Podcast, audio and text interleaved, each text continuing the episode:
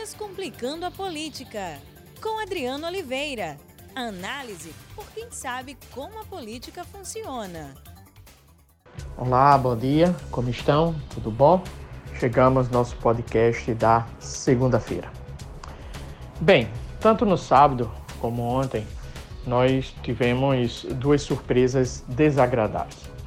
Eu não vou dizer para mim que foram surpresas, porque vocês lembram que há 15 dias atrás eu escrevi um artigo e também neste e, transformei esse artigo num podcast, abordei isso no podcast. E o artigo e o podcast tinham o seguinte título: Bolsonaro deseja o caos. O que eu queria dizer com isso? Que o presidente Bolsonaro ele não tem a intenção, ele não tem o objetivo de enfrentar essa crise como liderança política, com racionalidade, com diálogo, com tranquilidade e, acima de tudo, verificando as necessidades no âmbito da saúde e as necessidades no âmbito da economia. Ao contrário, o presidente Bolsonaro sempre teve e tem um único e exclusivo objetivo: passar essa crise e governar também a partir de conflitos. Ele deseja o conflito porque o conflito alimenta o ego dele, porque o conflito é, faz com que os erros do governo dele, principalmente em dois anos, no âmbito da economia e no enfrentamento ao Covid-19, eles desapareçam, eles sejam encobertos. A população como um todo não tem a percepção dos erros cometidos. E há um outro ponto também fundamental. O presidente Bolsonaro ele insiste, e esta é a opção dele desde a eleição, continuando no seu governo, em falar para uma parcela do eleitorado. Ele fala para a sua base, base esta, que quer, que deseja, que gosta, que admira um discurso radical, um discurso sem racionalidade, um discurso sem respeito a princípios, a princípios democráticos. Quando eu falo um discurso sem racionalidade, é porque a racionalidade no governo eu entendo como método. E se é um método, assim, o exercício do governo requer diálogo, respeito às instituições, respeito à imprensa e que um governante ele fale para um todo.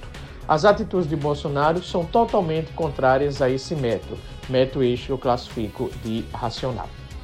Pois bem, o que o presidente fez sábado? O presidente fez sábado, apontou para o Supremo Tribunal Federal, órgão supremo, aprontou, repito, apontou com o dedo e disse: olha, lá não me deram o direito de ter, de poder fazer intervenções, de poder me pronunciar, de poder agir em relação à quarentena determinados pelos vários estados brasileiros. Então ele apontou para o Supremo. Eu vejo isso como uma atitude respeitosa. Claro, vocês podem dizer, alguém pode dizer, qual o problema o presidente apontar? Imagina se um de nós aponta assim para o Palácio do Planalto e diz, olha, ali o presidente e, tem, e traz uma palavra para de, de respeito ou tem o estilo de até denegrir a imagem do Palácio do Planalto. Então foi assim que eu vi a atitude do presidente Bolsonaro. E ontem foi o mais grave. Mas volto a repetir, para mim não foi uma surpresa.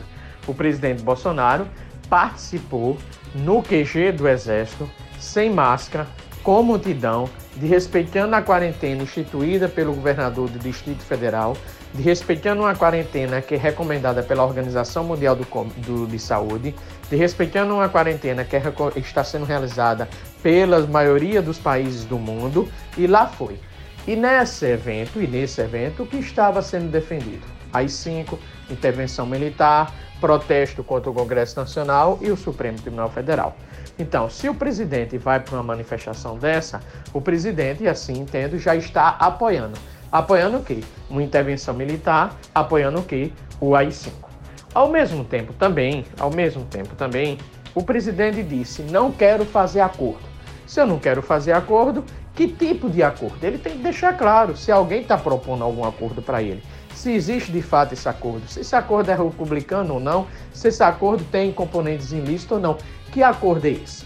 Mas quando ele fala em acordo, ele também está saindo da possibilidade, retirando a possibilidade de dialogar de dialogar com o Congresso Nacional e, consequentemente, a partir do Congresso Nacional, ele tomar medidas para a área econômica e para o enfrentamento ao Covid-19. Portanto, a ida do presidente a esse evento a ida do a fala do presidente dizendo que não quer acordo e sugerindo que não quer dialogar, eu entendo que o presidente ele fala confrontando as instituições. Eu entendo que aí está bem claro que o presidente deseja o conflito, deseja o caos, para diante do caos e diante do conflito, ele emergir, ele emergir como uma suposta liderança, onde, como ele bem diz no seu discurso, comandará o povo, defenderá a população brasileira, defenderá a sociedade. Ora, quando um líder quer dar um golpe, ele obviamente ele não vai dizer que quer dar um golpe. Ora, quando um líder tem pretensões antidemocráticas, obviamente que ele não vai dizer. E obviamente também que ele vai utilizar o seu discurso para a defesa do povo, para que uma parcela da população entenda que ele agir, assim está agindo com o objetivo único, fundamental e principal de defender a população. Mas não é bem assim. Ele quer o trono, ele quer o exercício do poder ilimitado, sem o controle do Congresso, sem o diálogo do Congresso, sem a, o, o, diálogo com o STF, sem a observância dos poderes de justiça do Ministério Público, para exercer o seu poder de modo ilimitado e, consequentemente, consequentemente fazer o que ele quer. Como, por exemplo, fazer o que ele quer? Ele quer findar com a quarentena, liberar todo mundo para o trabalho e nós termos uma grande tragédia no sistema de saúde público brasileiro. Então, é isso um exemplo muito claro. Se Bolsonaro tiver esse poder ilimitado, vier adquirir o poder alimitado. Claro, eu volto a dizer à tona: Bolsonaro aposta no caos, Bolsonaro aposta no tumulto, Bolsonaro aposta no conflito, Bolsonaro aposta na tragédia. Mas eu não vejo isso como o melhor cenário para ele. Ao contrário, eu vejo que quanto mais ele aposta na tragédia, mais aposta no caos, mais ele confronta as instituições, ele cria uma possibilidade de impeachment. Ele cria uma possibilidade concreta da mídia ou do próprio Congresso Nacional, junto com o Supremo Tribunal Federal, pressioná-lo para uma renúncia ou dizer para ele claramente que é possível o impeachment dele.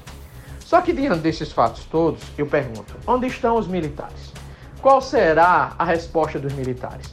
No meu modo de entender, os militares precisam dizer alguma coisa.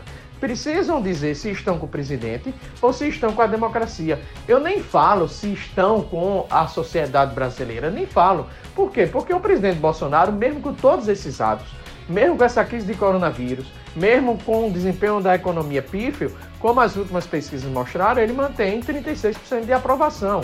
Então não vamos discutir neste momento agora é, o comportamento do, da opinião pública em relação ao Bolsonaro.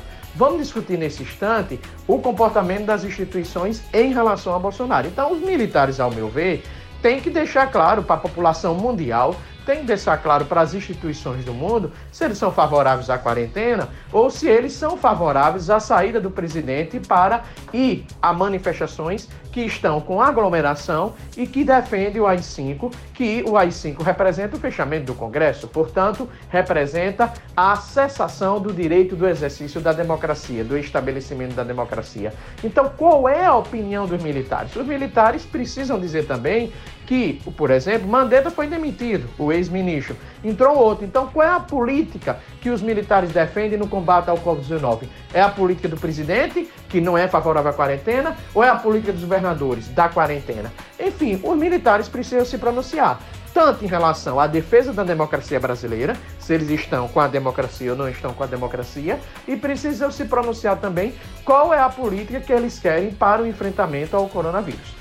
O que não pode é nós termos uma grande quantidade de militares no, no, no na cúpula do governo Bolsonaro, os militares, como eu já disse, tratarem Bolsonaro como uma criança rebelde, como um filho rebelde, que aparentemente não tem jeito, e cada vez mais o que é que nós observamos? Observamos o conflito entre instituições criado pelo presidente da República, observamos uma população que não está respeitando, isso são dados que estão sendo trazidos é, é, sendo trazidos pela imprensa que não estão é, é, respeitando a quarentena, não estão respeitando a quarentena, estão saindo da quarentena cada vez mais. E isso deixa claro que, que o Brasil não encontrou ainda um norte, um norte de enfrentamento muito claro para o enfrentamento ao coronavírus, para o combate ao Covid-19. Ou seja, de um lado, um presidente que vai contra os governadores, vai contra as instituições, não defende a quarentena, não coloca a vida em primeiro lugar, e de outros governadores que estão preocupadíssimos e com razão, e por isso defendem a quarentena,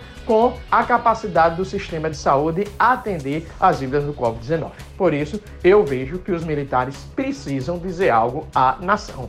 O general Vilas Boas não já se pronunciou várias vezes? Por que não se pronuncia agora em relação ao presidente, presidente da República? Será que os militares da cúpula do governo não podem conversar com o Bolsonaro e, consequentemente, também ter, fazerem um pronunciamento e dizerem o que pensam das atitudes do presidente Bolsonaro? Enfim, está com os militares agora nós entendermos qual é a posição deles em relação à democracia em relação ao Covid-19. Uma boa semana, forte abraço, não esqueçam de ficar em casa. Até mais. Descomplicando a política, com Adriano Oliveira. Análise por quem sabe como a política funciona.